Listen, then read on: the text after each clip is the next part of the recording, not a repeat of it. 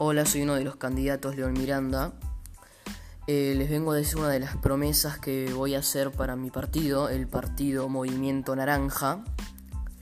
Una de las promesas es que eh, mejorar la economía de Argentina.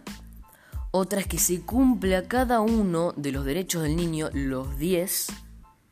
Y la otra que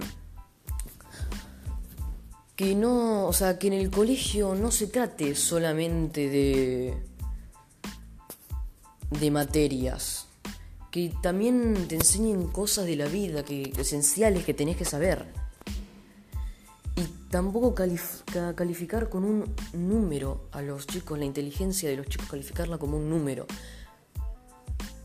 Ponerles como bien, regular, excelente, muy bien.